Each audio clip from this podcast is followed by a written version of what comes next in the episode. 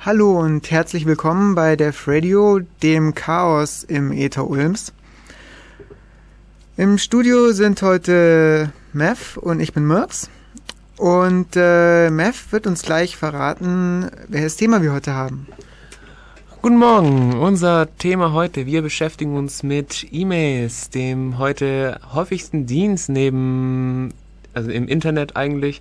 Man hat sie schnell geschrieben und in wenigen Sekunden landen sie mit dem Finger. Wir wollen heute besprechen, was passiert beim Versenden der E-Mails, wie findet ähm, die E-Mail ihren Weg zum Empfänger und werfen ein bisschen äh, einen Blick hinter die Kulissen und werden da am Ende noch ein klein oder kleine Tipps geben, wie man selbst so ein äh, E-Mail-Server zum Beispiel sich aufbauen könnte. Ich wünsche euch viel Spaß dann für die Sendung und jetzt erstmal wieder ein bisschen Musik.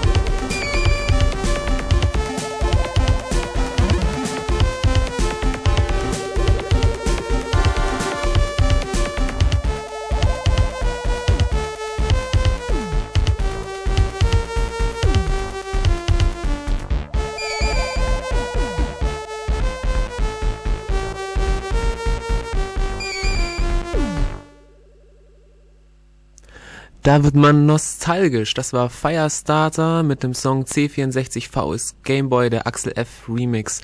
Herzlich willkommen bei Def Radio, dem Chaos im Äther. Unser Thema heute, wie vorhin schon angekündigt, äh, ist E-Mail. Kommt in den Chat und sprecht mit uns, damit man sich austauschen kann, Fragen und Antworten und so weiter und so fort. Ähm, wo der Chat liegt, findet ihr auf unserer Homepage und zwar ähm, geht einfach auf ulm.ccc.de slash dev slash radio. Da findet ihr alles, was ihr braucht. Wobei man im Moment noch sagen muss, wir haben ein bisschen Probleme mit unserem Netz, versuchen das aber in den Griff zu kriegen. Im Moment haben wir nämlich hier selbst kein Internet und können deshalb auch nicht in den Chat kommen. Aber wir versuchen das in den nächsten Minuten in den Griff zu kriegen und dann sind wir auch da und beantworten Fragen. Und wenn nicht, finden Sie sicher auch fähige Leute, die sich selbst äh, die Fragen beantworten den anderen auch. Naja, wir wollen ja äh, einen gewissen Anteil an Interaktivität wahren. ja. Na gut, E-Mails. Was passiert beim Senden einer Mail? Naja, zuerst muss ich die Mail erstmal schreiben. Das läuft mittels eines E-Mail-Clients oder meistens mittels eines E-Mail-Clients. Und ähm, den nennt man in der Fachsprache auch MUA, also der ähm, Mail oder Message User Agent. Und ähm, wenn man so eine e- E-Mail fertig geschrieben hat und sie bereit zum Senden ist, dann zeigt die folgenden Aufbau. Und zwar E-Mails sind einfache Textdokumente, sie sind ähm, zeilenbasiert, also jede Zeile ähm, hört auch mit einem Couch Return äh, ähm, Line Feed auf, äh, Couch Return New Line. Und ähm, so eine E-Mail besteht aus zwei Teilen, einem Header und einem Body. Und ähm, der Mail-Header, Entschuldigung, ähm, der Mail-Header hat, ähm, ist so aufgebaut, er besteht aus mehreren Zeilen. In jeder Zeile ähm, steht eine bestimmte Option drin. Ähm, diese Optionen geben zum Beispiel an, ähm, von wem die E-Mail ist, wo sie hin soll und so weiter und so fort. Ein Beispiel zum Beispiel wäre eben ähm, die From-Zeile oder die From-Option. Die äh, sieht so aus, einfach From in der E-Mail, dann ein Doppelpunkt und ein Leerzeichen, dann kommt der Absender. Ähm, weitere Felder dieser Art zum Beispiel sind ähm, Date für das Datum, wann die E-Mail geschrieben worden sind, Subject, wo der Betreff drin steht, ähm, auch ähm, kommt auf der CC vor, das ist äh, der Carbon Copy, der Name kommt daher, ähm, wenn man früher einen Durch Durchschlag gemacht hat, hat man Kohlepapier zwischen die Dokumente gelegt und konnte die dann quasi kopieren sozusagen. Und äh, bei E-Mails bewirkt das halt, dass ähm, ein weiterer Absender eben eine Kopie dieser E-Mail sozusagen bekommt. Daneben gibt's noch den Blind Carbon Copy, das ist halt dann eine Kopie, nur dass der ähm, Empfänger dieser Kopie oder was auch immer oder beziehungsweise der ähm, Empfänger der Original-E-Mail sozusagen nicht sieht, wer noch alles eben Abzüge von dieser E-Mail bekommen hat. Ähm, weitere Felder zum Beispiel, sehr interessanten, aber das relativ selten und ähm, nicht so verbreitet ist zum Beispiel ähm, der ähm, äh, Entschuldigung, äh, der Dis, äh, Position Notification ähm, to Feld. Ähm, da kann man zum Beispiel machen, dass ähm, der Absender der E-Mail eine ähm, Notification bekommt, wenn der Empfänger die E-Mail gelesen hat. Aber die meisten Clients tun das noch nicht irgendwie richtig unterstützen oder verwenden andere Felder. Oder verwenden kleine Bilder. das ist ein Insider-Witz aus unserer Spam-Sendung. Okay, ähm, so. Dann, ähm, wenn der ganze Header geschrieben worden ist, kommen danach zwei Leerzeilen und dann kommt der eigentliche Text der Nachricht. Also nochmal kurz zur Wiederholung, weil das klar ein bisschen unklar war. Du hast ein paar Zeilen steht drin, to, wo es hingehen soll, from, von dem es kommt und die ganze Subject-Kram und alles, was ich will. Dann kommen zwei Leerzeichen und dann kommt der, die eigentliche Nachricht. Ähm, jetzt ist es so, als dieser E-Mail, also die E-Mail-Standard ist gemacht worden ähm, mit der so, jetzt habe ich mich gerade verhaspelt. Ähm, E-Mails sind ähm, so konzipiert worden, dass diese nur ähm, 7-Bit-Zeichen eigentlich ähm, verwenden. Das heißt, ähm, wenn man es einfacher sagen will, den US ASCII-Zeichensatz oder so. Das heißt, man hat nur ähm, die Zeichen 0 bis 127 zur Verfügung. Das heißt, man hat keine Sonderzeichen und ähm, schon gar keine binären Daten und gar nichts, weil bei E-Mail ist es nicht geplant worden, dass man irgendwie Dateien überträgt oder Anhänge macht oder ähnliches. Und deshalb gibt es eine Erweiterung, damit man eben solche Zeichen nutzen kann. Und zwar ähm, fällt hier das Stichwort MIME. Ähm, MIME ist, heißt äh, Multipurpose Internet Mail Extension, also Vielzweck Internet Nachrichten Erweiterung. Und ähm, MIME ist ein Codierstandard, der die Struktur und den Aufbau der E-Mail festlegt. Und er gibt unter anderem Kopiermethoden an, ähm, mit der äh, Codiermethoden an, mit dem man dann die Übertragung von Sonderzeichen, Nicht-Textdokumenten in eben textorientierten äh, Übertragungssystemen wie eben gerade eben E-Mail ähm, machen kann. Ähm, das Main, das läuft so, äh, das MIME läuft so, ähm, es wird unter anderem, kommt es auch in MIME-Header rein, also ähm, jetzt habe ich total verhaspelt. Im Mail-Header steht zum, ups, steht ein weiteres Feld neben to und from, äh, das äh, Content Transfer Encoding heißt zum Beispiel. Ähm, dieses Feld Content Transfer Encoding gibt an, wie die E-Mail ähm, codiert ist. Äh, da gibt es zwei Möglichkeiten. Das eine ist Quoted Printable und das andere ist Base 64. Ähm, äh, Quoted Printable heißt lediglich, dass alle Sonderzeichen in der E-Mail ähm, escaped werden. Das heißt, ähm, wenn ich ein Umlaut habe in Deutschen, das Ä zum Beispiel, wird der einfach mit einem is gleich und einem äh, Hexcode von diesem Zeichen ähm, dargestellt. Das ist eigentlich alles. So kann man dann weiterhin diese US ASCII verwenden, aber hat dann trotzdem noch Sonderzeichen, wenn man sie dann wieder dekodiert. Ähm, die zweite Variante, wie, mit, wie die E-Mail ähm, kodiert werden kann, damit man Sonderzeichen und so ein Kram benutzen kann, ist eben dann noch Base 64 die ist relativ bekannt. Die meisten Anhänge, wenn sie binärer Natur sind, werden Base 64 kodiert. Das läuft ganz einfach so, dass man ähm, diese 8-Bit eines Bytes ähm, aufsplittet in lesbare Zeichen. Also es läuft so, man nimmt ähm, immer vier Bytes zusammen und dann teilt man die einfach in lauter kleine ähm, 5-Bit-Stücke, das sind dann fünf Stück. Und ähm, dieses 5-Bit-Stück wird dann direkt in ein Zeichen übersetzt. Also nehmen wir an, ähm, ich schneide mir das, die ersten 5 Bit aus den, aus den 4 Byte raus. Das ist dann ähm, von mir aus eine 24 oder so und die 24 ist dann, entspricht dann dem großen Z oder entspricht dem großen Z und dann wird eben ein großes Z in die Datei geschrieben. Das ist halt insofern ganz praktisch, weil es im Zeichensatz unabhängig ist. Und sobald äh, der Empfänger irgendwie ein Z, großes Z empfangen hat oder so, dann weiß er eben, aha, das ist die 65 und kann es dann wieder ähm, byteweise zusammenbauen. Ähm, weiteres, weiteres MIME-Feld ist auch der Content-Type. Denn ähm, ich habe vorhin schon erwähnt, dass nicht geplant war, dass man eine E-Mail-Anhänge reinschreibt oder Bilder und alles Mögliche. Deshalb kann man mit MIME jetzt auch, ähm, ich sage jetzt mal, mehrere Objekte in so eine E-Mail reinpacken und dafür braucht man den Content-Type. Der Content Type gibt eben an, um was für ein Typ Dokument es sich handelt. Ähm, Beispiele sind zum Beispiel ähm, Text slash HTML. Das gibt an, dass sich es bei diesem Dokument um ein Textdokument handelt. Und äh, dieses HTML ist der Subtyp, der sagt ja, dieses spezielle Do äh, Textdokument ist ein HTML-Dokument. Oder es gibt noch den Typ Application zum Beispiel. Oder ähm, sehr wichtig ist auch der Typ äh, Multipart. Multipart heißt äh, oder sagt dem, ähm, dem äh, User Agent, der die Mail empfängt, dass diese Mail aus mehreren Teilen besteht, wie zum Beispiel ähm, die Mail selbst und ein Anhang. Und ähm,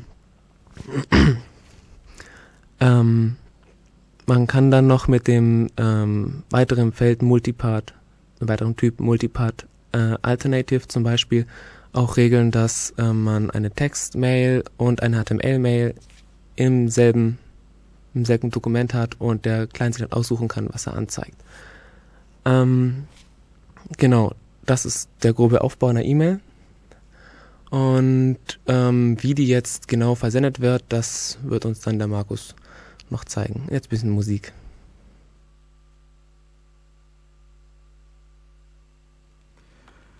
Hallo, hallo, da sind wir wieder. Heute geht es um das Thema E-Mail und ihr seid gelandet bei Def Radio. Ähm, Mev hat uns vorher schon so eindrucksvoll erklärt, wie eine, Entschuldigung, wie eine E-Mail aufgebaut ist. Und äh, nun möchten wir diese E-Mail also absenden. Das heißt, wir haben die E-Mail geschrieben in unserem E-Mail-Programm und möchten und klicken nun auf äh, E-Mail absenden. Jetzt ist die Frage, was passiert da eigentlich? Äh, mit dem E-Mail-Programm merken wir nur, dass die E-Mail jetzt weg ist. Okay, was da intern passiert? Diese, dieses E-Mail-Programm äh, connectet sich äh, normalerweise zu einem Postausgangsserver, den man vorher in der Konfiguration von diesem Programm angegeben hat. Ähm, und dem, diesen Postausgangsserver, dem äh, versucht es, die Mail zu übergeben. Genauer äh, dem MTA, das heißt Mail Transfer Agent, der auf diesem Postausgangsserver drauf läuft. Kann zum Beispiel ein Postfix sein oder sowas, wen das bekannt ist. Ja, genau. Das könnte zum Beispiel ein Sendmail sein oder ein Postfix. Äh. Ähm, ja. Oder ein Q-Mail. Da kommen wir später noch ein bisschen drauf, was es da so alles gibt. Und äh, dieser MTA hat nun die Aufgabe, die E-Mail entgegenzunehmen und äh, weiterzuleiten. Jetzt erstmal muss die E-Mail dorthin gelangen. Wie kommt die dahin? Und zwar gibt es da ein Protokoll dafür, über die die E-Mail transportiert wird und das nennt sich, hat wahrscheinlich jeder schon mal gehört, SMTP. Das steht für Simple Mail Transfer Protokoll. Das ist ein Protokoll, äh, das auf der TCP-Schicht läuft, äh, auf Port 25 und über den, äh, über das quasi auch bei dem Vorgang des Mails-Versendens der größte Teil der Kommunikation drüber läuft. Aber da kommen wir, das sehen wir dann auch noch, das wird noch klar. Dieses Protokoll, das ist recht einfach aufgebaut. Ich möchte es jetzt nur kurz, äh, kurz mal ansprechen, wie so eine Beispielsitzung aussehen könnte. Also der, äh, das Mailprogramm connectet sich jetzt da also übers Internet, sage ich jetzt mal in Anführungszeichen. Also genauer natürlich über TCP, aber gut, es äh, connectet sich über Internet an ähm, an den MTA und sagt erstmal Hello beziehungsweise H-I-L-O. Das ist nämlich der Befehl, um bekannt zu machen, wer ich bin. Also wer connect sich dahin. Also ich sage zum Beispiel Hello und dann meine IP-Adresse oder meinen Hostnamen, den ich gerade habe. Und dann sage ich, von wem die Mail ist. Mit Mail from und danach die E-Mail-Adresse, äh, von wem die Mail kommt und ähm, als nächstes muss ich sagen, wo die Mail hin soll. Also das geht mit dem Befehl rcpt2, das steht für Recipient. Also das rcpt steht für Recipient, rcpt2 und dann, wo die E-Mail-Adresse hin soll. Und da, das ist schon interessant, weil da können schon die ersten Fehler auftreten.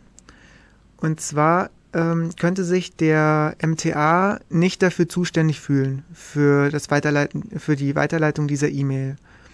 Also ein, ein MTA nimmt normalerweise nicht äh, alle ähm, nicht alle Absender an und leitet sie an alle beliebigen Empfänger weiter, sondern der weiß, äh, wofür er zuständig ist.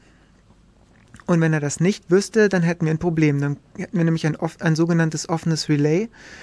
Und das könnten, oder es wird auch gemacht, äh, das wird von Spammern dazu verwendet, Spam zu versenden, unter anderem. Es gibt immer wieder mal offene Relays. Da kommen wir dann später auch noch dazu.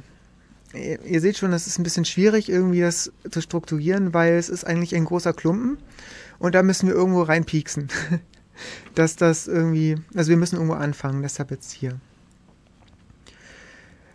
Also gut, das, ähm, der MTA geht davon aus, dass, also der MTA, ähm, wie sage ich da jetzt, der fühlt sich zuständig für eine E-Mail-Adresse und äh, leitet dann an an den Empfänger weiter.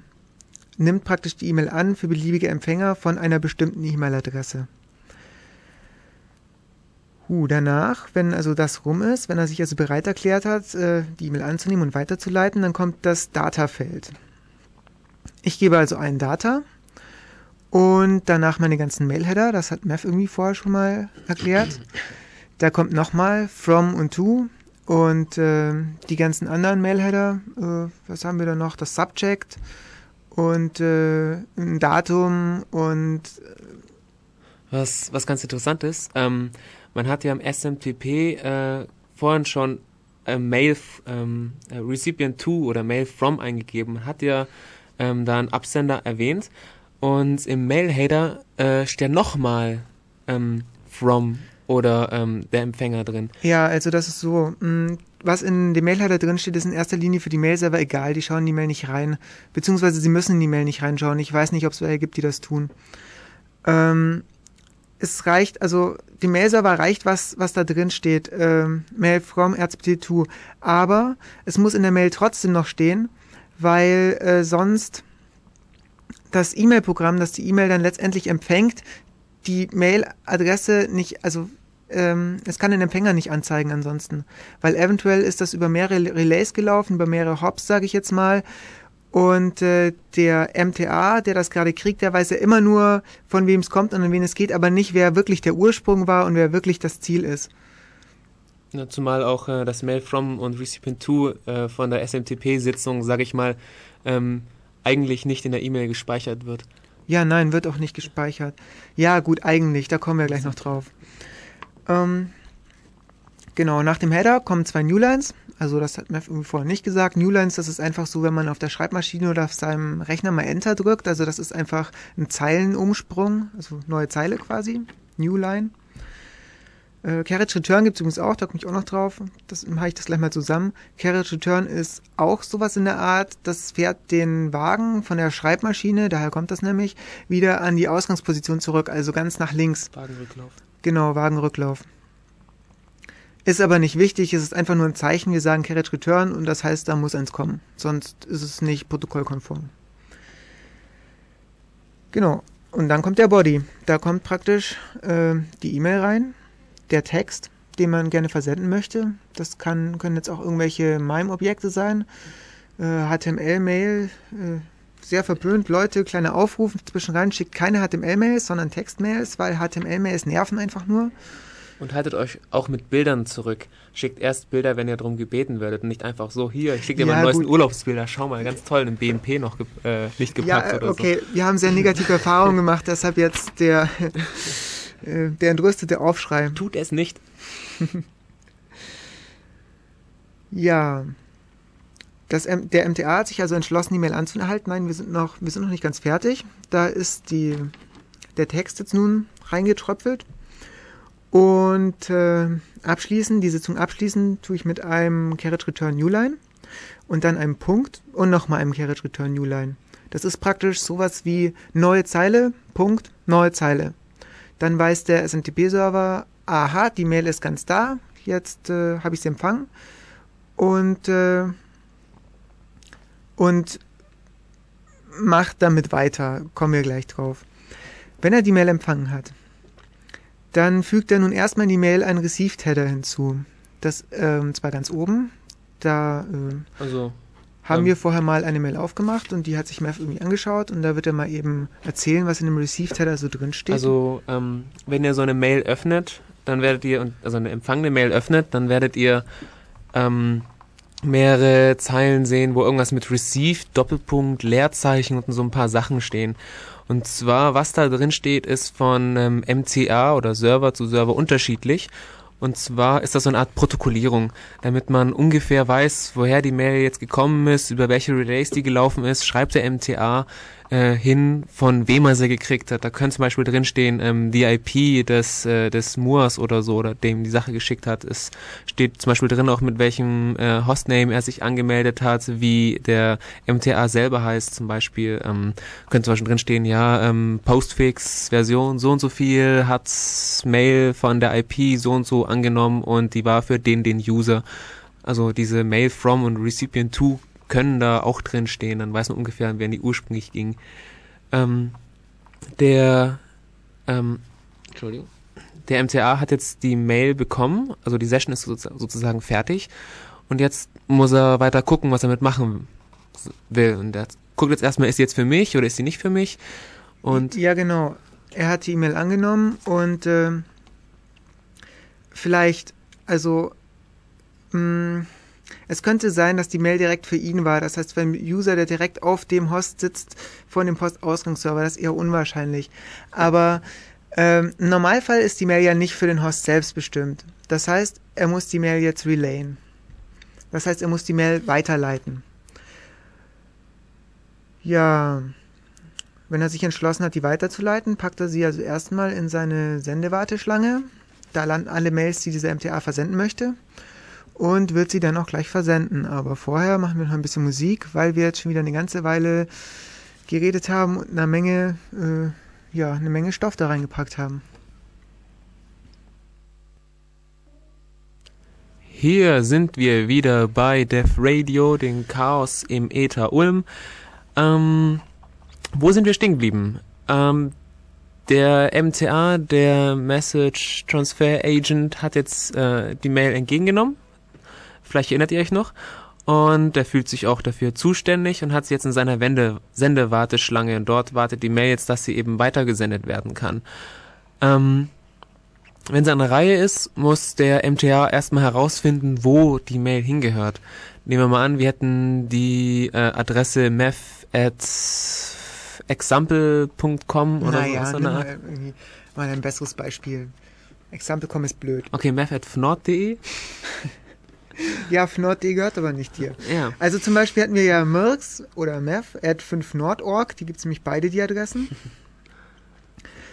Und ähm, ja, er muss nun herausfinden, wer für die E-Mails zuständig ist, äh, die äh, 5nord.org in ihrem Hostnamen haben. Ne?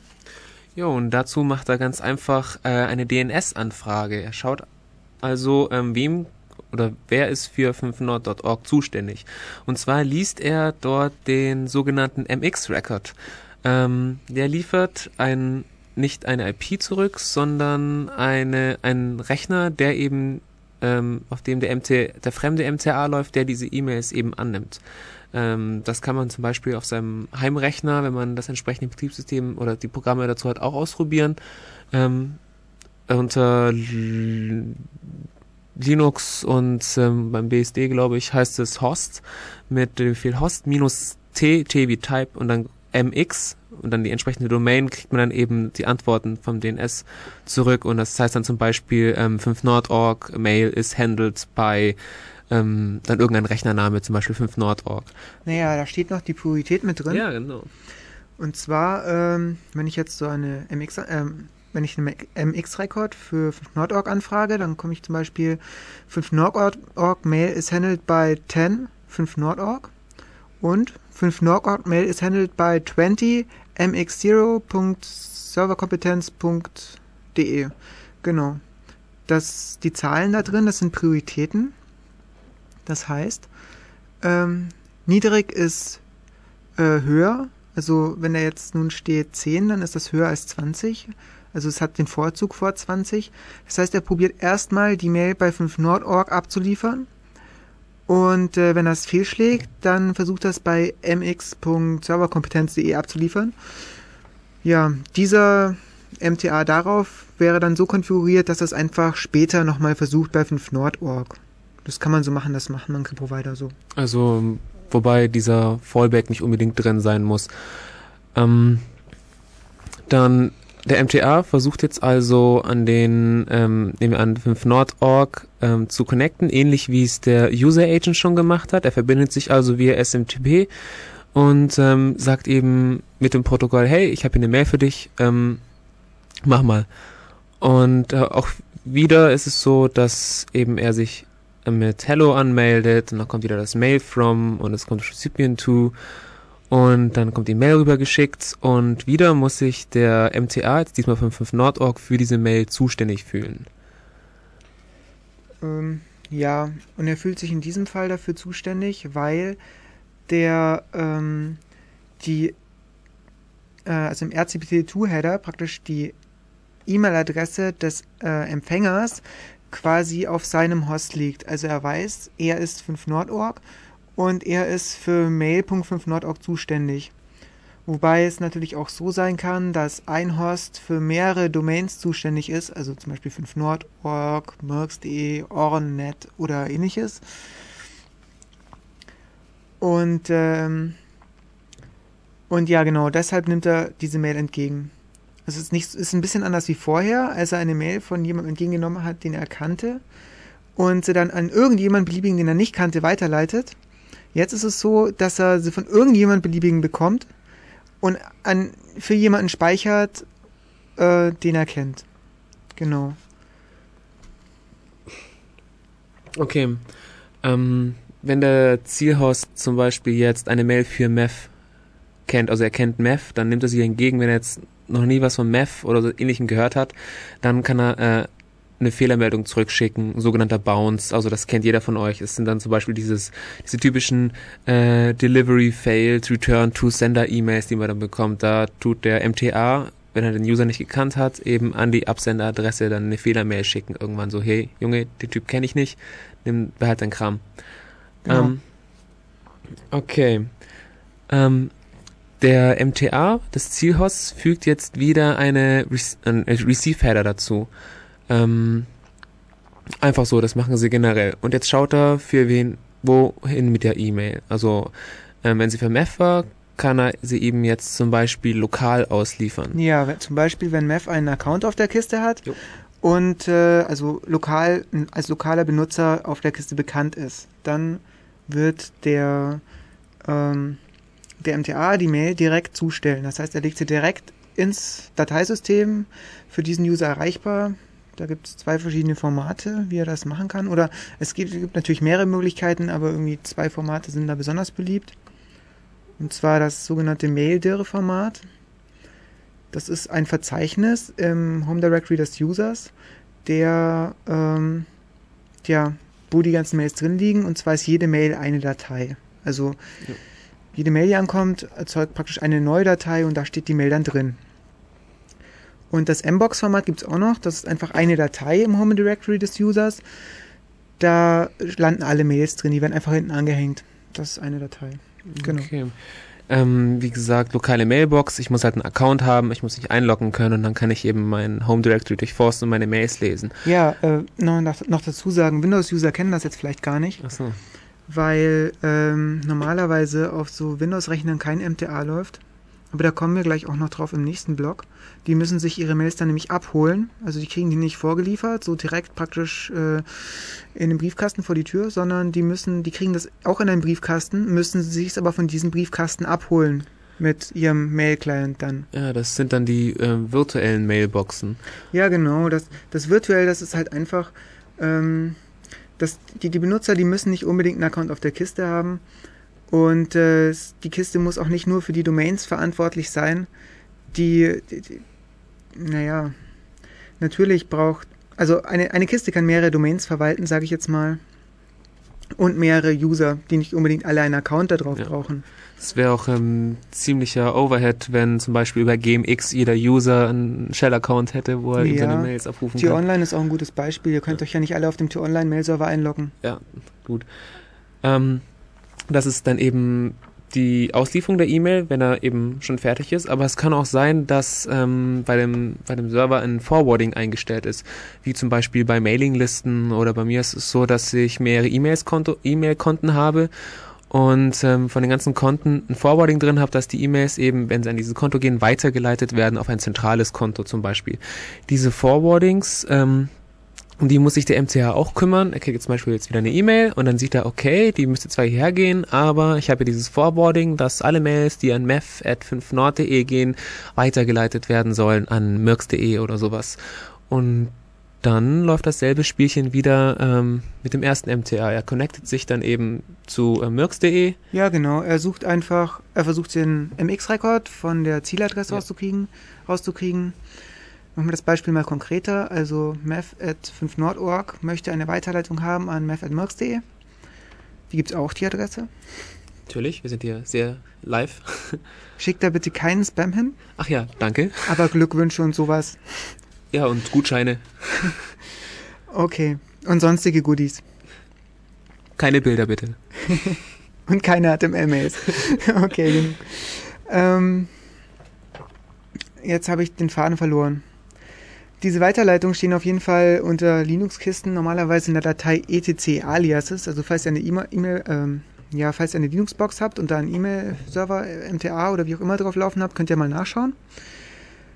Ähm, ja, und wenn eben so eine Regel, die da drin steht, trifft und die Mail nicht lokal ausgeliefert wird, dann connectet sich der MTA eben zu dem MTA, der dafür zuständig ist, auf dem Host, der dafür zuständig ist und liefert die Mail dann dahin und fügt und dieser fügt dann wieder einen weiteren Received-Header hinzu und so weiter.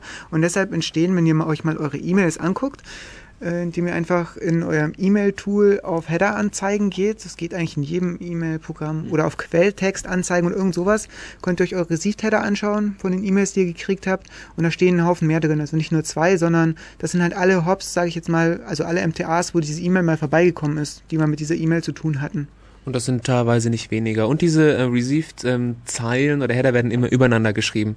Das heißt, ähm, äh, man muss sie eigentlich von unten nach oben lesen, wenn man die Reihenfolge ähm, haben will, wie die Mail durch das System oder die Systeme gelaufen sind. Genau. Ähm, Nun liegen die Mails also auf dem für den Empfänger zuständigen Server und möchten abgeholt werden. Aber bevor sie abgeholt werden, würde ich sagen, wir müssen wieder ein bisschen Musi hören. Willkommen zurück bei Dev Radio, dem discordischen Chaos im Äther Ulms. Wo sind wir stehen geblieben? Ja, genau. Die Mails lagen jetzt für den äh, Empfänger auf irgendeinem zuständigen Server und wollten abgeholt werden. Gehen wir mal davon aus, dass die Mails eben nicht in so einer lokalen Mailbox in irgendeiner Datei liegen, sondern eben auf einer virtuellen Mailbox in irgendeiner Datenbank oder irgendwo. Wenn jetzt der User diese Mail haben will, dann macht er das, ähm, weil er ja keinen äh, Shell-Account hat, eben mit bestimmten Protokollen. Ähm, über die er sich dann eben zu diesem Posteingangsserver, auf dem die äh, Mails liegen, verbindet. Ja, das ist das, äh, das ist das, wo in eurem E-Mail-Programm im Posteingangsserver dran steht. Ja. Das ist dieser Server, wo eure Mails praktisch rumliegen. Das ist der Server, der, um nochmal das nochmal in, in Erinnerung zu rufen, das ist der Server, der für eure E-Mail-Adresse zuständig war. Ja, genau. Und äh, das äh, ein entsprechendes Protokoll, um diese E-Mails abzurufen, ist zum Beispiel ähm, das gute und alte bekannte POP3-Protokoll. POP3 heißt Post Office Protokoll.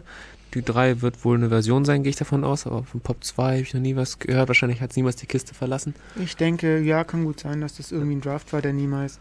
Auf jeden Fall äh, POP3 läuft auf Port 110. Jupp und ist eigentlich ähnlich einfach wie SMTP aufgebaut. Das heißt, man kann sich, um das mal zu testen, beispielsweise mit Telnet auf seinem ähm, Posteingangsserver äh, einloggen und dann hat man so die Befehle User, da gibt man dann seinen äh, Usernamen an, das ist dann eventuell der Mailname mit Domain und ohne Domain, das hängt ganz am Server drauf ab. Dann mit Pass sagt man dann sein Passwort und der Server quittiert jedes Mal schön freundlich mit äh, okay oder mit Error, je nachdem, ob es gut gegangen ist oder nicht. Ja, da kommen wir nämlich schon zu was ganz Wichtigem und zwar hier gibt es ein Passwort.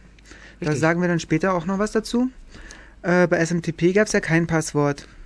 Da konnte eigentlich jeder Mails schicken, wie er wollte. Deshalb war es auch relativ wichtig, dass der MTA halt ähm, gemeckert hat, wenn irgendein beliebiger Absender an irgendeinen beliebigen Sender geschickt hat. Genau, da vermutet man dann schon irgendwie generell ein Sicherheitsproblem dahinter. Und ja, da ist auch eins. Ähm, das, war ein massives. Ja, das ist irgendwie eine Designschwäche im SMTP-Protokoll, so nenne ich es jetzt mal. Ich erlaube mir das mal so zu sagen. Ähm, da kommen wir dann direkt im nächsten Blog nochmal drauf, wenn wir was über Sicherheit machen. Naja, und dieses ähm, POP3-Protokoll läuft halt so, mit List kann man sich die E-Mails anzeigen, die auf dem Server liegen und mit äh, Retre, R-E-T-R, Retrieve, glaube ich, ähm, kann man sie sich äh, holen und mit Delete kann man sie auch wieder löschen. Ähm, das Protokoll ist so gedacht oder designt, dass man eben seine Mails vom Server abholt und danach sind sie vom Server futsch und dann liegen bei dir zu Hause auf der Kiste. Ähm, das Ganze hat aber ein großes Problem, weil normalerweise ist es ja so, dass ein ähm, normalsterblicher Mensch nicht nur einen Rechner hat, sondern er hat zu Hause einen Rechner, im Büro einen Rechner. Im Kühlschrank einen Rechner. Dann hat er noch einen Laptop dabei und ähm, je, äh, da wird er überall, überall auch von Mails schreiben wollen und er wird auch, wenn er da das POP3-Protokoll ähm, verwendet zum Abrufen, dann wird er die einen Mails zu Hause liegen haben, die anderen Mails liegen im Büro und wieder andere liegen im Laptop und es macht immer einen riesen Ärger, das Ganze zu synchronisieren. Und das ist dann auch eine sehr unangenehme, unangenehme Sache bei POP3. Es gibt bei POP3, werdet ihr jetzt sagen, die Möglichkeit, äh, die E-Mails auf dem Server zu belassen und nicht beim Abrufen vom Server zu löschen. Da habe ich irgendwie persönlich die Erfahrung gemacht, dass es nur teilweise funktioniert, weil ähm, zum Beispiel bei einem Provider, das ist so ein großer Provider, ich will jetzt den Namen nicht nennen, wo ich mal war, da der Mail-Server hatte das Problem, dass wenn er neu gestartet wurde, und ich vermute mal, dass es jeweils Neustarts waren, er hat er vergessen, welche E-Mails schon abgerufen wurden und welche nicht. Und dann beim nächsten Connect hat er einfach alle Mails nochmal ausgeliefert. Und ihr könnt euch jetzt vorstellen, wenn da erstmal 500 Mails drauf liegen und man dann eben nur schnell checken will, ob man eine neue Mail hat und man kriegt alle diese 500 Mails nochmal und das unsortiert, denn es gibt keine Verzeichnisstrukturen Richtig. bei POP3, ähm, kriegt das irgendwie nochmal irgendwie vor den Latz geknallt, dann äh, ist das nicht so toll, also nicht so benutzerfreundlich, sag ich mal. Ja, und ähm, wie Markus schon gesagt hat, es gibt keine Verzeichnisstruktur. Das ist heutzutage, wo immer mehr E-Mails fließen, schon langsam sehr hinderlich, weil man ist an diversen Mailinglisten ähm, eingeschrieben und hat äh, verschiedenste E-Mail-Quellen. Man möchte doch ein bisschen sortiert haben, dass man da halt einen kleinen Überblick hat, weil wenn man nur ein großes Fach hat, wo jeden Tag, wenn es dumm läuft, 200 E-Mails oder sowas reinkommen, dann ist das schon ziemliche Arbeit, sich durchzuforsten. Und diese Nachzeile, die POP3 da bietet, ähm, sind durch ein neues Protokoll ähm, aufgewogen worden. Ich weiß nicht, ob es so viel neuer ist. Ja, oder durch ein anderes Protokoll. Das ein Pro Protokoll, das immer mehr Bedeutung bekommt, sagen wir so. Und zwar ist das IMAP. Internet Message Access Protocol läuft auf Port äh, 143. Die SSL-Variante läuft auf 911. Ich sage das mal dazu, falls es wen interessiert. Ähm, das erlaubt, äh, also der große Unterschied ist, dass die Mails auf dem Server gespeichert bleiben, also auf dem E-Mail-Server. Das heißt, der Benutzer hat irgendwie sein Melde auf dem Server, davon weiß er gar nichts. Oder seine Inbox-Dingsbums und also seine Inbox-Mailbox. Und ähm, holt er mit einem IMAP-Client seine E-Mails ab aber was er eigentlich macht, er zieht sich eine Kopie davon und die Mails bleiben auf dem Server drauf. Wenn er jetzt von wo ganz woanders sich dahin connectet mit einem anderen Computer und eben seinen E-Mail-Client, der da drauf ist, so konfiguriert, dass er sich da die E-Mails holt, dann holt er sich wieder alle E-Mails und äh, legt, holt sich praktisch Kopien. Es wäre dann der äh, sogenannte Offline-Mode, unterstützt auch nicht jeder IMAP-Server, aber IMAP-Client, das macht der Client, ja. Unterstützt auch nicht jeder IMAP-Client, aber die meisten. Und äh, der große, große Vorteil ist, ich rede so ein bisschen drumherum, dass die Mails zentral gespeichert sind. Zentral gespeichert, ich kann von überall drauf zugreifen. Das ist das Tolle. Ja. Ähm, ist halt sehr angenehm, wenn man dann ähm, frischen Rechner hat und er hat bei seinem IMAP-Konto schon eine richtig schöne Verzeichnisstruktur angelegt, alles geordnet und Filterregeln von mir aus noch drin, weiß ich was alles. Genau, kann sich sein Feeling von zu Hause praktisch auf seinen richtig. Arbeitsplatzrechner holen oder umgekehrt. Öffnest es und hast alles so, wie du es kennst und das ist halt super. Ein weiterer großer Vorteil ist es, gerade wenn man das in Firmen oder so einsetzt, dass, ähm, dass es äh, die Möglichkeit gibt, Mailboxen gemeinsam zu nutzen. Das heißt, eine Mailbox, auf die mehrere Benutzer darauf zugreifen können. Das könnte jetzt zum Beispiel die Bugtrack-Mailingliste sein. Die, ähm, da habe ich eine E-Mail-Adresse für eingerichtet und alles, was an diese E-Mail-Adresse geht, wird dann praktisch in einem, landet in einem extra IMAP-Folder, also in einem Ordner. Und äh, auf den können alle meine Benutzer drauf zugreifen. Das heißt, äh, da kommt nur noch eine E-Mail rein, statt für jeden Benutzer, der sich da subscriben möchte, bei Bugtrack eben äh, eine einzelne E-Mail. Natürlich kriegt die äh, E-Mail nicht jeder Benutzer, sondern nur die, die sich dafür interessieren. Also diese gemeinsam genutzten Folders, dazu muss man sich auch subscriben. Das heißt, man trägt sich dafür ein und kriegt das dann. Das ist ein nettes Feature von IMAP. Wobei es halt dann auch noch hinzukommt, dass es da Rechte gibt. Also wenn jeder alles schreiben und lesen könnte, wie er wollte, das wäre schon ziemlich chaotisch. Ja, genau. Es gibt IMAP-Server, die dann äh, eine Rechtevergabe, also das IMAP-Protokoll unterstützt das, äh, Rechtevergabe unterstützen. Bestimmte User dürfen sich praktisch nur an bestimmten gemeinsamen Ordnern subscriben. Zum Beispiel nur das äh, Radioteam darf sich an äh, Radioteam at äh, Dingsbums at äh, WFM oder wie auch immer, ich weiß nicht, ob es die Adresse gibt, wahrscheinlich nicht, äh, nur ein Beispiel, darf sich jetzt da subscriben und nur die kriegen dann eben die Mails auch mit, die oder, da reinkommen. Oder können sie schreiben oder was auch immer. Genau, oder löschen oder eben administrieren halt. Administrieren, genau. Ein weiterer toller Vorteil ist, dass Suchen und Sortieren serverseitig passieren kann. Ja, das das heißt, viel von zu Hause. Ich, hab, ich kann mir meine Ordner anlegen für meine einzelnen Mailinglisten oder meine einzelnen, weiß der Kuckuck, äh, E-Mail-Adressen, die ich alle, die alle auf diesen Rechner weitergeleitet werden. Und, ähm, und die werden dann von Filterregeln automatisch in die Ordner sortiert. Das kann mein Mail-Client machen. Also der Mail-Client sortiert die in die Ordner von einem großen Ordner, wo die ankommen und dann bleiben die in Ordnern und das auf dem Server. Und wenn ich eben meine Kiste zumache oder neu installiere oder wie auch immer und irgendwie meine Daten wieder reinschreibe, dann kriege ich das genauso, wie ich es verlassen habe, vom Server wieder, die Ordner. Und das ist einfach toll. Ja, wobei es halt äh, hauptsächlich für die Clients toll ist. Der Server hatte dann die Arbeit, das Ganze so ähm, sortieren und ähm, der Ressourcenverbrauch ist eher dann auf den Server quasi geschoben worden vom Client Naja, weg. sortieren, ja. Also das sind weitere Funktionen, wenn du nach irgendwas sortierst auf dem Server, aber das Sortieren selbst könnte auch der Client machen. Wie Hm. gesagt, die Filterregeln. Okay. Ähm, diese Webmail-Clients, die ihr vielleicht alle kennt, so GMX und äh, weiß nicht, an der Squirrel. Uni, äh, Horde oder ähnliches, Squirrel Mail, das sind eigentlich nur IMAP-Clients. Da ist nicht viel dahinter, das ist einfach nur ein IMAP-Client. Und äh, genau. Also, wenn ich da meine Daten eintrage von meinem IMAP-Server, dann habe ich das eben genauso, wie ich es vorgefunden habe. Wo wir gerade bei Nachteilen waren. Ähm, ein weiterer Nachteil ist halt der, ähm, ich sag jetzt mal, Disconnected Mode, der nicht ähm, ganz so perfekt läuft. Ja, das habe ich schon mal erwähnt vorhin, der ist noch nicht in allen möglichen Clients Ja. implementiert. Ach so, oh, da habe ich gerade wohl nicht zugehört. Entschuldigung. genau. Und jetzt haben wir eigentlich genug geredet. Mir fällt nichts mehr Besonderes zu IMAP und Sachen ein. Wenn ihr noch Fragen habt, dann kommt einfach in den Chat. Ich Unser sag, Internet geht wieder. ja, genau. Ich sag ähm, nochmal A, die Domain. Das war ulm.ccc.de und da findet ihr einen Link dann auf Dev Radio. Oder kommt direkt in den IRC. Äh, der Server ist ähm, irc.bn-ulm.de, BN Bürgernetz. Und äh, schaut einfach in den Channel ähm, Dev Radio, D-E-V-R-A-D-I-O. Und jetzt haben wir genug geredet und werden wieder ein bisschen Musik hören. Ja, hallo, da sind wir wieder. Ihr seid bei der Radio und es geht um E-Mails. Ähm, jetzt sagen wir ein bisschen was zu Sicherheitsproblemen, die beim, die so rund ums Thema E-Mail bestehen. Nein, ähm, ein bisschen genauer.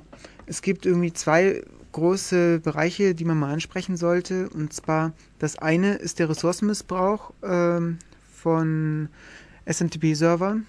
Dazu gleich was. Und das andere ist, äh, dass die Protokolle ja eigentlich so wie sie sind, quasi unverschlüsselt äh, funktionieren und die E-Mails praktisch alle unverschlüsselt durchs Netz laufen. Da entstehen auch Probleme. Kann man aber was dagegen tun?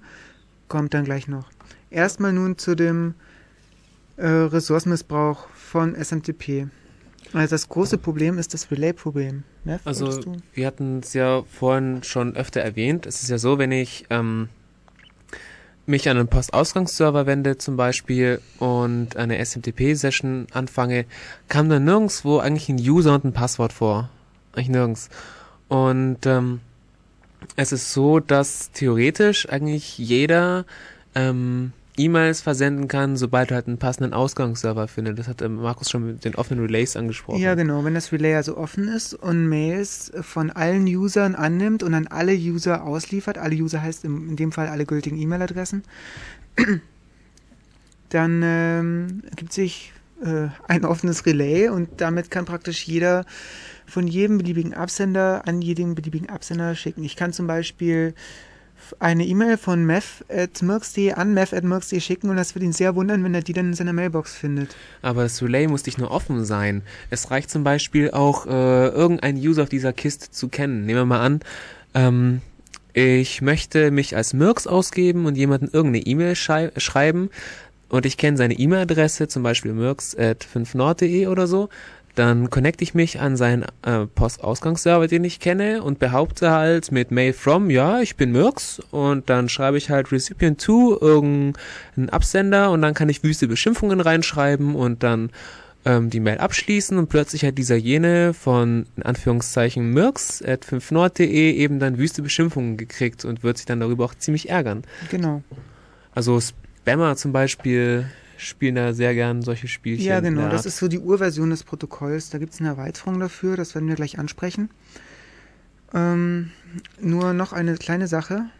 Äh, ich muss jetzt, um so eine E-Mail zu fälschen, quasi nicht unbedingt äh, an den Postausgangsserver gehen, den auch derjenige benutzt, der die E-Mails normalerweise schreibt, also wie du eben angesprochen ja, ja. hast, sondern ich kann die E-Mail natürlich auch direkt an den Empfänger schicken und einfach behaupten, ich wäre jemand anders. Also ich tue so, als wäre ich der erste MTA. Beziehungsweise der erste, also beziehungsweise ich bin der Postausgangsserver und ich schicke dir jetzt eine Mail weiter. Ja, genau. Sozusagen. Da gibt's äh, meines Wissens nicht viel, dass man da dagegen tun kann, dass das funktioniert und das meinte ich auch vorher mit Designschwäche, weil äh, die SMTP-Server sich untereinander nicht authentifizieren, also die MTAs. Da gibt's keine vernünftige Möglichkeit, weil ich müsste praktisch einschränken auf meinem SMTP-Server, dass ich Mails nur von bestimmten Hosts annehme und in dem Moment geht mir Information verloren. Da weiß ich nämlich nie, ob mir nicht jemand Unbekanntes eine Mail geschickt hat, den ich bis dato nicht kannte, aber gerne kennenlernen würde. Und hast das Problem. Okay. Firma zum Beispiel ähm, haben solche, ähm, ich sag jetzt mal, MTA-Engines oder so gehabt. Ja, die, die, die bringen einfach ihren eigenen MTA mit. Richtig. Das ist immer, wenn in der Zeitung steht, dass der Wurm sich über die eingebaute SMTP-Engine verbreitet. Was sie meinen, ist, da ist ein MTA mit drin und er macht das einfach selber. Das heißt, er macht die, den, die DNS-Anfrage selber und liefert das gleich an den Host, der für diese E-Mail, wo er es hinschicken Richtig. will, zuständig ist. Ähm, man hat versucht, also die Protokolle sind nicht gleich geändert worden, man hat versucht dann irgendwie drumherum zu arbeiten, dass zum Beispiel jetzt in dem Fall, dass jemand sich als Mirks ausgibt und eben bei seinem Postausgangsserver E-Mail los wird, ähm, das hat man zum Beispiel so einigermaßen gut lösen können, indem man ähm, POP bevor SMTP gemacht hat. Also ich, wir haben vorhin schon gesagt, dass POP3 zum Beispiel eben ein Username und ein Passwort hat und das hat der, ich sage mal, äh, böse Typ nicht. Und ähm, die Server sind so eingestellt, dass man erst, also dass Mirks erst seine SM, seine E-Mails über SMTP losschicken kann, wenn er vorher einmal mit POP seinen User und sein Passwort abgerufen hat. Und dann hat er halt ein paar Minuten Zeit, um seine SMTP-Verbindung aufzubauen. Vorher das, darf er nicht. Das machen sehr viele Provider immer noch so. Und das ist extrem lästig, vor allem wenn man gar kein POP 3 möchte, sondern einfach nur irgendwie etwas anderes. Sage ich jetzt mal vorsichtig. Mhm. Ähm, das ist also äh, eine Möglichkeit. Wobei nochmal einen kleinen Schritt zurück und zwar ähm, die, das Problem mit der fehlenden Authentifizierung, das betraf hauptsächlich oder in erster Linie die Provider, die die Dienste anbieten, weil deren SMTP Relays, also deren MTAs praktisch missbraucht wurden. Das heißt, da gehen, ging ihre, äh, das war ihr Traffic, da geht ihre, wird ihre Leitung dicht und sie kriegen die Beschwerden, dass Spam von ihnen kommt. Deshalb haben sie was dagegen getan, dass praktisch ihre Relays nicht, äh, ähm, ja, nicht missbraucht werden können. Pop bevor SMTP ist eine Variante. ESMTP mit der Erweiterung SMTP out ist eine andere Variante. Äh, ESMTP ist, steht für, jetzt bin ich gerade äh, unsicher, ich glaube Extendable oder Extended oder irgendwie sowas. Also Fall erweitert. Richtung. Genau. Erweitertes SMTP quasi. Genau. Da äh, ist abwärtskompatibel, erkennt man einen Befehl, äh, also Hello, statt Hello nimmt man da EHLO, ELO und äh, kann damit abfragen, was für Module, was für Erweiterungen, das besseres Wort, ähm, dieser ESMTP-Server nun unterstützt und eine dieser Erweiterungen wäre SMTP-Out. Und damit äh, authentifiziere ich mich jetzt nun mit einem Passwort und einem Usernamen an dem SMTP-Server. Damit weiß er, ich bin autorisiert nun, beziehungsweise authentifiziert, ich erkennt mich jetzt und ich bin dann autorisiert, eben Mails zu schicken. Und das lästige Pop bevor SMTP fällt dann somit weg, weil SMTP dann das selbst kann. Und wenn der Provider nun merkt, da wird was missbraucht, dann kann er direkt meinen Zugang sperren oder weiß zumindest, dass ich das war und ich bin nicht mehr anonym gegenüber dem Mail-Server. Richtig. Ähm, ein Modul, das es implementiert, ich sag's jetzt nur mal, ja, das genau. ist, was in dem äh, äh, Zusammenhang fällt, ist von Cyrus, das SASL, das steht für Simple Authentication and Security Layer. Das implementiert das SMTP Out als Modul, das SMTP Out als Modul für ESMTP. Genau. genau. Das ist auch, glaube ich, ich, ich bin mir nicht sicher, aber es ist zumindest die einzige Implementierung, die ich gefunden habe. Das heißt, fast alles linkt gegen die, oder das ist eben anbietet. Das Feature hat linkt gegen die Cyrus SSL-Lib. Ich denke mal, die haben das wohl als erstes gebaut. Was jetzt aber noch immer nicht, was sich jetzt immer nicht gebessert hat, ist eben, dass diese Mail jetzt immer noch im Klartext durch das Netzwerk ähm, geschossen wird. Ja, Moment noch. Das, was sich jetzt immer noch nicht um das mal auf den Punkt zu bringen, dass sich da jetzt immer noch nicht gebessert hat, ist, dass die MTAs untereinander keine Authentifizierung haben. Das heißt, äh, ich kann mich weiterhin an, ich kann weiterhin E-Mails fälschen, indem ich mich an, äh, an den ähm, MTA verbinde, der für deine Domain, für deine E-Mail-Adresse zuständig ist und behaupte, ich wäre äh, fu.bar.de oder wie auch immer und oder deine äh, Freundin Ja. und äh, da die E-Mail direkt äh, an dich ausliefere, hast du wenig Möglichkeiten zu sehen, ob die nun direkt kommt oder nicht. Du kannst natürlich in die Received-Header gucken und ein bisschen nachforschen, da findest du vielleicht auch raus, dass ich hier irgendwie Schindluder treibe, aber ähm, ja, schwierig. Geht auch nicht immer, kann man auch verschleiern. Der zweite große Punkt ist, dass die Protokolle alle unverschlüsselt sind in der Urfassung und äh, dass Mails im Klartext übertragen werden und Passwörter im Klartext übertragen werden. Zum Beispiel das POP3-Protokoll mit den Passwörtern, die Ja. man braucht. IMAP braucht übrigens auch Passwörter, das haben wir nicht gesagt. Äh, IMAP muss man sich genauso identifizieren. Das ist, also speziell die Passwörter zum Beispiel, ist ziemlich ärgerlich, wenn man sich in einem größeren Netzwerk befindet, zum Beispiel in der Uni oder bei irgendwelchen... Im Wohnheimsnetzwerk. Ja, und ähm, will einfach seine E-Mails abrufen, dann kann theoretisch jeder äh, nicht nur deine E-Mails lesen und da nützliche Informationen finden, sondern hat auch gleich dein Passwort. Und bei Menschen ist es halt meistens so, dass sie sehr gerne ein Passwort für viele Accounts benutzen. Das heißt, ähm, bei vielen Leuten ist es so, dass ihr Mail-Passwort auch meistens irgendwie ähm, ein Shell-Account ist oder für andere Mail-Konten oder weiß ich was. Das Problem ist sehr schwerwiegend, das ist nicht zu unterschätzen. Ähm, wenn man so ein Mailbox-Passwort von jemandem hat, dann hat man quasi seine virtuelle Persönlichkeit. Weil, ähm, wenn ich nun beispielsweise seinen Amazon-Account möchte oder seinen, was weiß ich, Ebay-Account oder sowas, dann klicke ich dort auf Passwort vergessen und dann kriegt er das Passwort per Mail zugeschickt und ich kann seine Mails lesen und damit habe ich dieses Passwort auch und dann habe ich irgendwann eine Sammlung von allen möglichen Passwörtern von demjenigen und der hat ja nicht für jeden Dienst ein eigenes Passwort, sondern dann probiere ich die halt alle mal aus und komme praktisch in alles rein, was er mal im Netz irgendwie gemacht hat. Und das ist schon sehr, sehr, sehr, sehr schwerwiegend. Das vergessen auch die meisten Leute. Also ich habe mich schon oft über solche Themen unterhalten und dann kriege ich meistens immer als Gegenargument, ja, es ist mir doch egal, wenn andere Leute meine Passwörter äh, lesen, äh, meine meine E-Mails lesen, ich habe doch nichts zu verbergen. Ja, genau. Und Aber lustig wird's dann, wenn ich auf den Namen anfange, Bücher zu kaufen, Zeugs zu ersteigern, äh, Mist damit mache, Spam bestelle, wie auch Ja, immer. und da auf jeden wird Fall. das dann schon sehr ärgerlich, Ja. eben auch, weil man seine virtuelle Persönlichkeit hat. Ähm, man die auch äh, immer wichtiger wird. Richtig. Man kann dagegen ein bisschen was tun. Da gibt's mehrere Varianten ja, wieder. genau. Man kann seine Protokolle verschlüsselt betreiben und zwar SSL ist da das Stichwort. Für SMTP gibt es da eine Erweiterung, auch ESMTP, nennt sich Start TLS.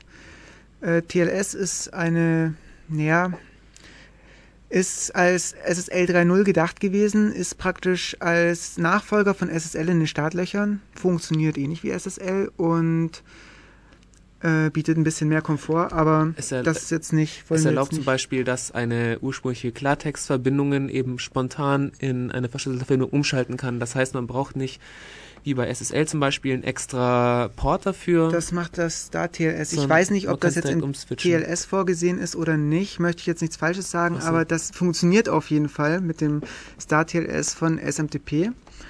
Und zwar kann der äh, Client praktisch sagen, okay, ich möchte jetzt verschlüsselt die, die Mail versenden, macht das Star TLS, das ist ein Befehl, und ähm, der Server schaltet dann, ähm, versch verschlüsselt dann ab diesem Star TLS den Kanal und der Rest der Verbindung kann verschlüsselt abgehen. Das heißt, da kommt, geht ja auch die ganze Mail drüber, das heißt, die Mail kann dann niemand mehr mitlesen. Wobei man da auch wieder aufpassen sollte. Ähm, zumindest vom Weg des äh, Users zum MTA oder vom MTA zum User kann niemand mitlesen. Aber zwischen den ähm, MTAs, da ist es äh, normalerweise wahrscheinlich nicht verschlüsselt. Ich weiß nicht genau, wie es da aussieht, aber ich denke mal nicht, da nicht jeder äh, MTA Das dieses Star unterstützt. Richtig. Ähm, und äh, ich denke nicht, dass die untereinander die E-Mails verschlüsselt austauschen. Vielleicht versuchen sie es, wenn es möglich ist. Ja. Das kann man mit dem ELO-Kommando abfragen, ob das TLS möglich ist. Aber kann nicht äh, sicher gehen, genau, ich denke nicht, dass sie es machen.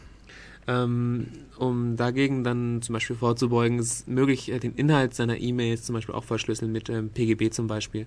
Also da könnt ihr mal im Internet nachschauen. Ja, genau. Aber PGP schützt euch nicht vor dem Klau eures POP3-Passworts. Und da kommen wir nämlich jetzt als nächstes hin. Ja. POP3 gibt es auch in einer SSL-Variante, POP3S. Ich glaube, ich bin jetzt nicht sicher, aber vielleicht kann uns im Chat jemand was dazu sagen, ähm, dass POP3S auf einem eigenen Port läuft mit äh, dem althergebrachten SSL. IMAP S tut es auf jeden Fall. Das ist nämlich die äh, IMAP-Variante. Die läuft auf Port, habe ich schon mal erwähnt, 100, äh, 911 und ist praktisch verschlüsseltes IMAP. Ich kann über IMAP meine Mails verschlüsselt abholen, mich verschlüsselt dort anmelden. Und im Chat kam gerade äh, vielstimmig, dass ja, Pop S hat einen eigenen Port. Denke ich mir auch, ja. Und zwar 995. Ah, das wusste ich nicht. Das ist gut zu wissen. Ich hab's zwar sonst mit den Portnummern, aber das. Danke an den Chat. Was haben wir uns noch notiert dazu? Äh, jetzt sind wir hängen geblieben. Ich glaube, das war es im Großen und Ganzen schon, was wir sagen wollten. Also benutzt, äh, nochmal als großer Aufruf, benutzt äh, Verschlüsselung? Sowohl, also verschlüsselt auf jeden Fall, wenn ihr eure E-Mails mit POP oder IMAP oder was auch immer abruft. Das ist an sich keine Arbeit, dieses kleine Häkchen anzuklicken oder die Bibliothek reinzukompilieren. Macht das einfach, dann seid ihr auf jeden Fall schon mal aus der sicheren, auf der sicheren Seite, weil ähm, tut man es nicht, dann ist äh, seine E-Mail ungefähr so sichtbar, also analog zu einer Postkarte. Jeder, der dann irgendwie im Netz hängt, kann sich da dann Genau, jeder, bei dem die E-Mail vorbeikommt. Im. Falle eines Wohnheims an der Uni kommt die E-Mail an sehr vielen Leuten vorbei. Korrekt. Und jetzt ähm, haben wir fast eine Viertelstunde geredet und jetzt müssen wir unbedingt ein bisschen Musik hören. Äh, yep. Hier sind wir wieder bei Def Radio, dem discordischen Computermagazin. Ähm, Im Chat ging gerade ein paar Sachen rum. Äh, ich habe vorhin gesagt, dass ähm, alle unsere E-Mail, dass jeder unsere E-Mails mitliest. Äh, man sagte dann zu uns, dass wir nicht so ganz pessimistisch, ähm, pessimistisch denken sollen. Da hat er auch recht, denn nicht jeder liest unsere E-Mails mit, sondern nur die, die uns was Böses wollen. Das ist ja ähm, beruhigend. Ja, ich bin echt froh, dass es nur halb so kritisch ausfällt. Ähm, benutzt trotzdem Verschlüsselung das ist auch gleich ein gutes Stichwort, denn ähm, es ist so, dass es durchaus noch Clients gibt, die kein äh, Pop-S oder sowas können, also ähm, den Abruf oder das Senden nicht verschlüsseln. Und da gibt es eben eine ganz gute Möglichkeit, die man drumherum arbeiten kann. Ja, man installiert sich zum Beispiel ein S-Tunnel. Das ist ein kleines Tool. Ich habe die URL gerade nicht im Kopf, wo es das gibt. Ist auf jeden Fall Open Source. Das ist auch wichtig bei so Kryptosachen. Nur mal so am Rande bemerkt ähm, das praktisch nachträglich SSL implementiert bzw. als Tunnel fungiert. Das heißt, ich installiere mir das lokal, connecte mich lokal dorthin, es macht ein Port lokal bei mir auf und dieser Tunnel connectet sich dann per SSL an den entsprechenden äh, SSL unterstützenden äh, Zielhost Server, zum Beispiel eben der POP3S oder der IMAP-S. Und ähm, und was letztendlich durchs Netz geht, ist verschlüsselt dann. Ja. Also der Client spricht halt dann seinen ähm, Klartext SMTP oder POP mit dem S-Tunnel. Der S-Tunnel verschlüsselt ist und gibt es so verschlüsselt, wie es der Server erwartet. Und ähm, das, was verschlüsselt vom Server kommt, entschlüsselt der Tunnel schön und gibt das dann den Client. Und so läuft das wunderbar äh, transparent ab und ist eine tolle Sache. Was wir jetzt noch in unserer Ankündigung versprochen haben, was jetzt leider ein bisschen knapp kommt, weil wir uns mal wieder, wir sind schon wieder ein bisschen hinten mit der Zeit, ist äh, ein bisschen was zu erzählen, äh, wenn man jetzt so ein Mail-Server-Setup macht, was man nun als braucht, beziehungsweise ein paar Tipps, Tipps zu geben. Das wird jetzt leider, leider etwas knapper ausfallen. Aber wir versuchen es trotzdem mal. Ja, also grundsätzlich sind erstmal zwei Dinge wichtig. Man muss die Mails bekommen. Dazu braucht man einen sogenannten MTA. Da gibt es mehrere Möglichkeiten. Also man kann sich. Ja, also man braucht ein MTA und äh, etwas, was POP3 oder IMAP implementiert, um sich die Mails wieder abzuholen von dem Server, von dem Mail-Server. Und wenn man ganz komfortabel sein will, dann bietet man den, seinen Usern noch ein Webinterface. Ja. Zum Beispiel Horde oder Squirrel Mail ist da ganz nett. Ja, Squirrel Mail ist sehr angenehm. Ein paar URLs zu den ganzen Projekten, die wir angesprochen haben, zum Beispiel Postfix, Sendmail, Exim, Qmail, das, das sind, sind, jetzt alles MTAs. Ja. Ähm, tja, die URLs sind ganz einfach. Das ist nämlich der Name des jeweiligen MTAs mit einem www und davor und einem .org dahinter. Die Konfiguration Aber dagegen. Die schreiben wir alle auf unsere Homepage. Äh, für den normalen Benutzer empfehlen würde ich Postfix, weil der schön einfach zu konfigurieren ist und nicht wirklich stressig. Ist auch nicht so viel zu lesen oder zu lernen. Äh, es gibt nette Autos dazu, die auch auf die Problematik darauf hinweisen, äh, was man nun so alles falsch machen kann. Und das ist auch ganz wichtig beim Konfigurieren von Mail-Servern. Also, dass man eben nichts, dass man weiß, was man alles falsch machen kann. Das ist ganz wichtig. Gibt es auch www.postfix.org und die URLs packen wir auch alle auf unsere Homepage. Dann könnt ihr die da in unserem ähm, Archiv dann nachlesen. Ähm, das der zweite Teil, wenn die Mails nun lokal bei uns auf der Platte liegen, also auf, auf dem Server, wie man die wieder runterkriegt. Da gibt es äh, auch einige Projekte, zum Beispiel gibt es da den Cyrus Mail Server. Der kann unter, das, also das ist ein richtiges Monster, das kann sehr, sehr, sehr viel. Das kann unter anderem auch selbst MTA sein, muss man aber nicht verwenden. Man kann ihm auch sagen, ich mach mal nur Pop und Eimer für mich. Den Kurier gibt es auch, der ist etwas kleiner, übersichtlicher und äh, ist auch mein Favorit. Äh, der lässt sich auch recht einfach konfigurieren und bietet äh, einfach so, ohne was hinzufügen zu müssen, SS, die SSL-Varianten der Protokolle auch an. Also IMAP S und POP 3S. Schaltet man einfach nur ein und dann läuft das. Irgendwie fühlt sich sehr gut an. DAVCAT gibt es auch noch. Das ist äh, www.davcat.org. Das ist ein IMAP-Server, ein reiner, soweit ich weiß der sehr viel Wert auf Sicherheit legt. Da läuft dann, das ist vielleicht jetzt für Administratoren interessant, der läuft äh, also in der Grundkonfiguration in einer Change Root und ähnliches. Ähnliche Sicherheitsmaßnahmen haben wir da gemacht und auch IMAP-S-Verschlüsselung. Ja, das Ganze verbindet man am besten mit einer Datenbank, zum Beispiel Postfix und, oder MySQL, wo dann die entsprechenden Benutzerdaten drin liegen für die, also die Informationen von welchem Account dann nun Mails angenommen werden oder ähm, äh, welche Quotas, also Quota, wie viele Mails die Leute, wie, wie viel mh, hm, Menge an Mails die Leute in ihren äh, Verzeichnissen haben dürfen oder ähnliches, wo das alles drinsteht, wo das alles herkommt. Das ist irgendwie ganz angenehm, das in der Datenbank zu haben. Da kann man auch ein nettes Interface draufsetzen, zum Beispiel äh, PHP MyAdmin ist ein MySQL-Administrationstool. Ja, und dann eben das Webinterface als IMAP-Client, der quasi auf einem Webserver läuft, der dann da, ich sehe schon, ich verschachtel mich ein bisschen, der dann äh, auf der Kiste mit drauf läuft. Das könnte zum Beispiel Squirrel Mail sein. Das ist auch sehr hübsch. Ich habe das mal testweise bei uns installiert und ja. Mev hat das sehr gefallen. Also das Schöne an Squirrel zum Beispiel ist, dass er halt Module unterstützt und die sind sehr einfach einzubinden. Das heißt, äh, wenn ein Feature fehlt, dann guckt man, ob da gerade ein Modul da ist und dann guckt man das dazu und lädt das ganz einfach und dann kann Squirrel das. Also ich habe mehrere Sachen schon vermisst und dann einfach Modul installiert, läuft. Okay, das geht noch nicht, Modul installiert, läuft.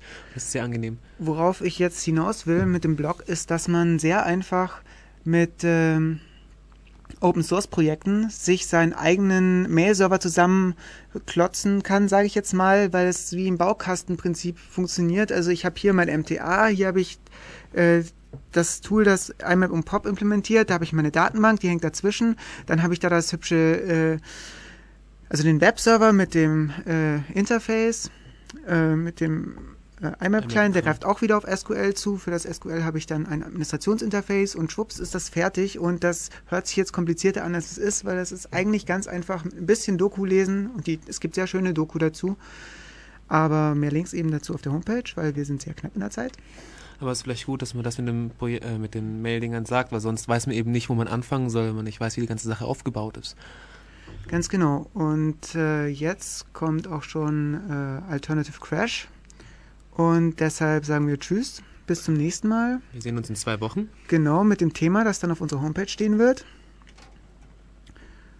Und ähm, ja, tschüss.